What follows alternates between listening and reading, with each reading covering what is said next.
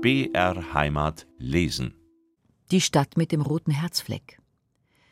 Wenn wir intuitive Reisekünstler sind, begeben wir uns gleich nach der Ankunft in Regensburg auf die Brücke, die über die Donau hinüber nach Stadt am Hof führt, und betrachten von hier aus die alte Bischofsstadt, die zwei gekreuzte Schlüssel im Wappen führt. Wie sie mit ihren mächtigen Kirchen, ihren verwitterten Türmen, ihren alten Torresten und Häusern sich dunkel vom lichten Blau des Nachmittaghimmels abhebt, gleicht sie so sehr einem Stich aus alter Chronik, dass es uns nicht wundernehmen würde, wenn ihre Menschen in mittelalterlicher Tracht, in schleppenden Brokatgewändern und mit geschlitzten Wämsern einhergingen. Zumeist sind wir aber keine intuitiven Reisekünstler, wissen auch von den Reizen der eigenen Heimat viel zu wenig, und darum kennen wir Regensburg eigentlich nur als die Heimat unzähliger Reichstage, mit deren Daten und Verlauf wir in der Schule geplagt wurden, ferner als die angebliche Geburtsstätte der Regensburger Knackwürste, deren Größe im umgekehrten Verhältnis zu ihrem Preise steht. Weil man also bei der Ankunft von der Donaubrücke nichts weiß oder ahnt, besichtigt man zunächst den Dom. Besichtigen ist freilich ein albernes Wort, und man sollte es für Kunstwerke gar nicht anwenden, weil man Hohes nicht besichtigen, sondern erfassen, umfangen, erleben soll. Und den Regensburger Dom kann man in gewissem Sinn besser erfassen, erleben als manch anderen gotischen Dom. Denn wenn das steinerne Filigran seiner Türme auch steil und grau in unbelebte Fernen strebt, so brandet das Leben, das geschäftige Leben des Alltags doch bis an seine Pforten denn um ihn her wird in den Morgenstunden Markt gehalten, so dass er sich nicht als letzter einer längst vergangenen Zeit zu fühlen braucht, wie andere seiner Vettern, sondern immer noch lebendigen Anteil an allen Einzelheiten seiner Stadt hat. Dieser fröhlich bewegte Markt mit dem alten Dom in seiner Mitte gleicht wieder der Stadtsilhouette, die man von der Donaubrücke aus sieht, würde so gut als Schauplatz für Faust passen, dass man unwillkürlich umschaut, ob nicht um die nächste Ecke Gretchen oder Bärbelchen oder sonst ein armes, süßes Ding biegt, das morgens zum Beten, abends zum Klatschen geht, bis es endlich selbst zum Klatschstoff wird. Man kann in Büchern und Führern über den Dom viel Kunstgeschichtliches und Schönes nachlesen, und ich will ihm und der prachtvoll mystischen Verzückungsglut seiner bunt flammenden Fenster gewiss nicht Unrecht tun. Aber interessanter als er sind doch die romanischen Kirchen Regensburgs, wie etwa der uralte Stephansdom, der aus dem zehnten Jahrhundert, wenn nicht aus noch früherer Zeit stammt oder das Portal der Schottenkirche, deren Namen wieder deutlich zeigt, wie die Engländer von jeher Weltenbummler waren, gleich viel ob im Mönchshabit oder im Raglan. Es gibt ja gar nichts Schöneres als den freien Lebensstolz der romanischen Kirchen, und darum wirkt die Ulrichskirche, die aus dem 13. Jahrhundert herkommt, ganz rührend und vielleicht auch ein wenig ärgerlich, weil sich in ihr schon der Rundbogen mönchisch einzuknicken beginnt. Richtig gotisch ist sie noch nicht, aber auch nicht mehr rein romanisch. Und so steht sie da wie ein Mensch zwischen zwei Weltanschauungen, von denen ihm die eine fremd werden will, während er sich doch mit der anderen nicht herzlich befreunden kann. Aus diesem seelischen Zwiespalt hat sich die Ulrichskirche mit viel Glück gerettet, indem sie neuerdings jegliches Bekennertum aufgab und auf ihre alten Tage ein Museum wurde für römische Altertümer, die in oder bei Regensburg ausgegraben worden sind.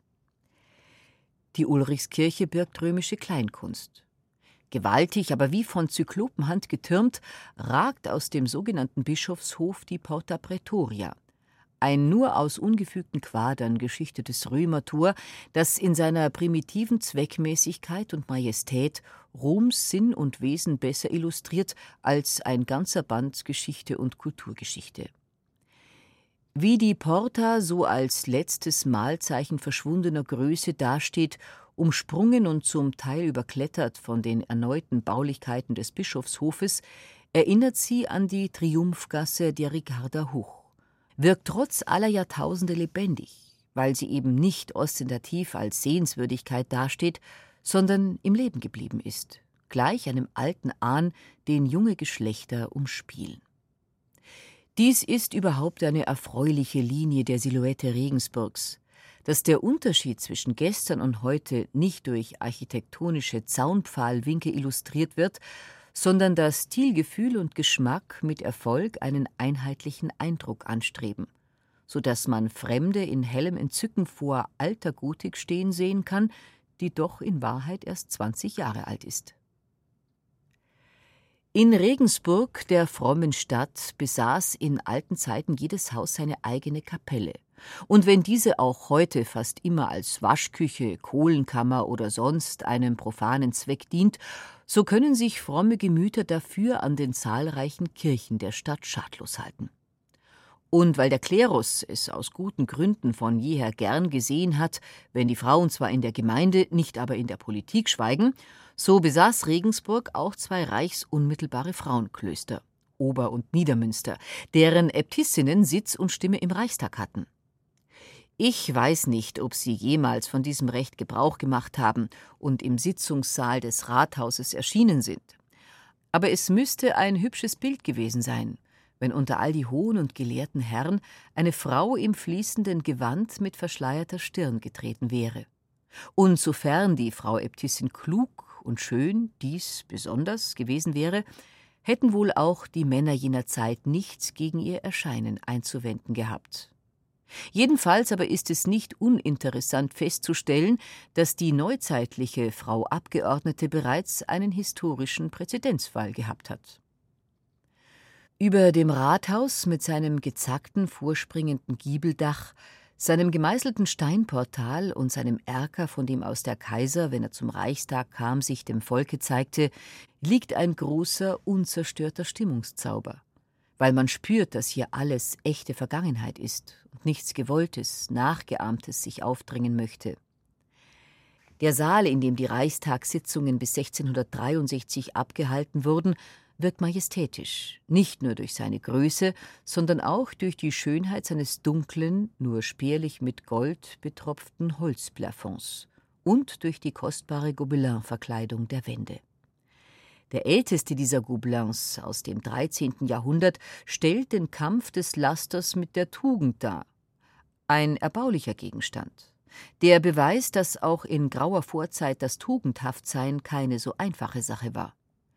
Ich möchte wohl wissen, was sich Kaiser Karl V. gedacht hat, wenn er während der gewiss oft recht langweiligen Reichstagsverhandlungen mit seinen misstrauischen Augen diesen Gobelin anstarrte und wie oft er ungeduldig mit den Fingern geschnippt oder die Goldnägel der Decke gezählt haben mag, während der Herr Dr. Eck und der Herr Dr. Melanchthon um scholastische Dinge miteinander haderten. Der Streit um die beiden Konfessionen war ja gewiss recht interessant, aber drüben im Gasthof zum Goldenen Kreuz, wo der Kaiser abzusteigen pflegte, wartete die schöne Barbara Plumberger auf ihn. Ein anderer Gasthof dagegen, der Grüne Kranz, hat einen gottesfürchtigeren Lebenswandel gepflogen. Denn in ihm wurde, da er noch ein Herrensitz der Staufs war, der erste protestantische Gottesdienst zu Regensburg abgehalten.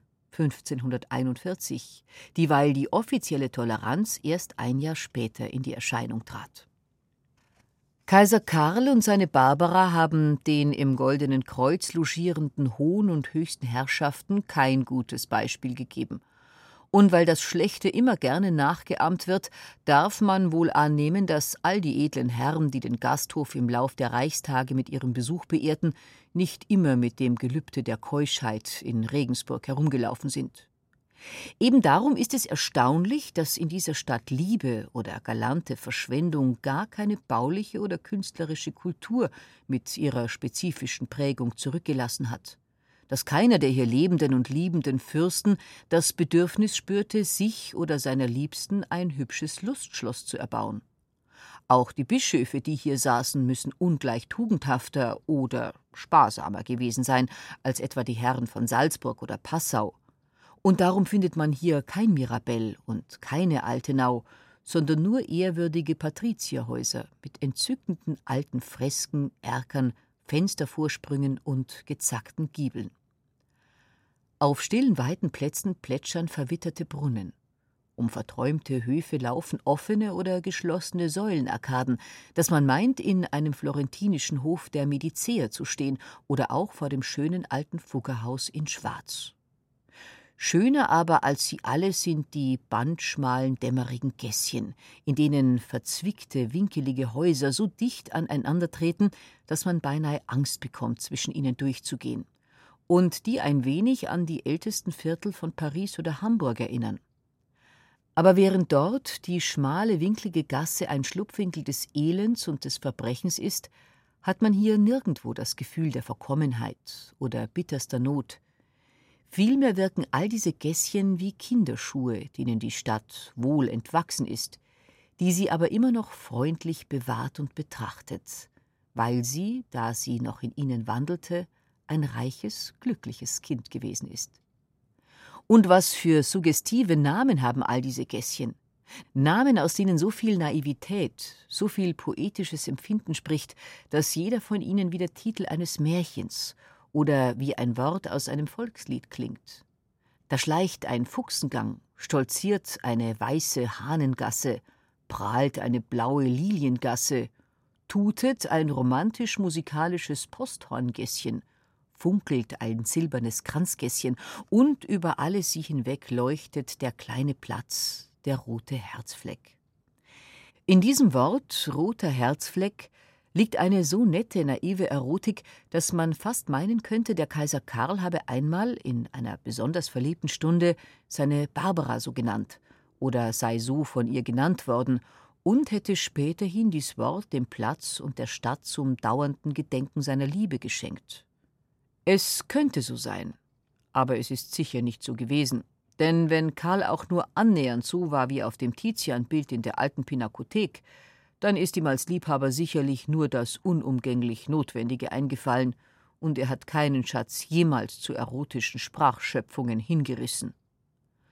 Aber der rote Herzfleck ist da, und an dem einstigen Gasthof zum Goldenen Kreuz spricht ein langes Gedicht von dem Sohn der schönen Barbara, von Don Juan d'Austria, und diese Symbole und das Andenken verliebter Zeiten stehen der alten, sonst so tugendhaften Stadt so hübsch wie einem ernsthaften Mädchengesicht ein Schönheitspflästerchen.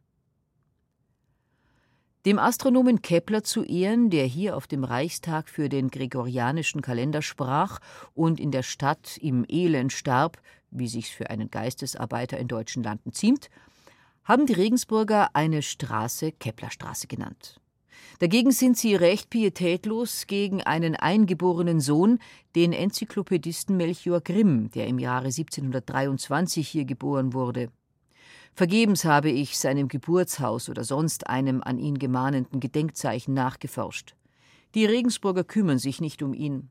Und das ist nicht hübsch von ihnen, denn er gehörte nicht nur zu den geistreichen Köpfen, die dem deutschen Geist im Ausland Ansehen verschafften, sondern war auch der langjährige Vertraute der Kaiserin Katharina von Russland, die ihn scherzhaft ihren Sündenbüßer nannte, weil sie ihm alles, aber auch alles schrieb, was sie gerade tat oder was ihr durch den erlauchten Kopf ging, dass sie sich an Pfirsichen den Magen verdorben hat, dass sie ihren Sohn verheiraten will, dass ihr Lieblingshund verreckt ist, dass der König von Schweden doch lieber ihre Enkelin heiraten soll statt einer buckligen Herzogin von Mecklenburg, dass Marie Antoinette Unrecht tut, gegen das Parlament zu hetzen, dass der schöne Landskoi Gemmen sammelt und was sonst noch im Leben einer kaiserlichen Frau vorgeht, die viel denkt, viel will, viel liebt. Nur mein roter Herzfleck hat sie dem später baronisierten Grimm nie geschrieben, denn synonyme Titel verlieh sie nur den strammen jungen Gardisten. Sie dachte in dieser Hinsicht ungefähr dasselbe, was die Regensburger mit ihrer Treue für die schöne Barbara und ihrer Gleichgültigkeit gegen den Baron Grimm ausdrücken, nämlich, dass ein junger Mund, der hübsch küsst, liebenswerter ist als ein alter Schriftsteller, auch wenn er noch so gut schreibt.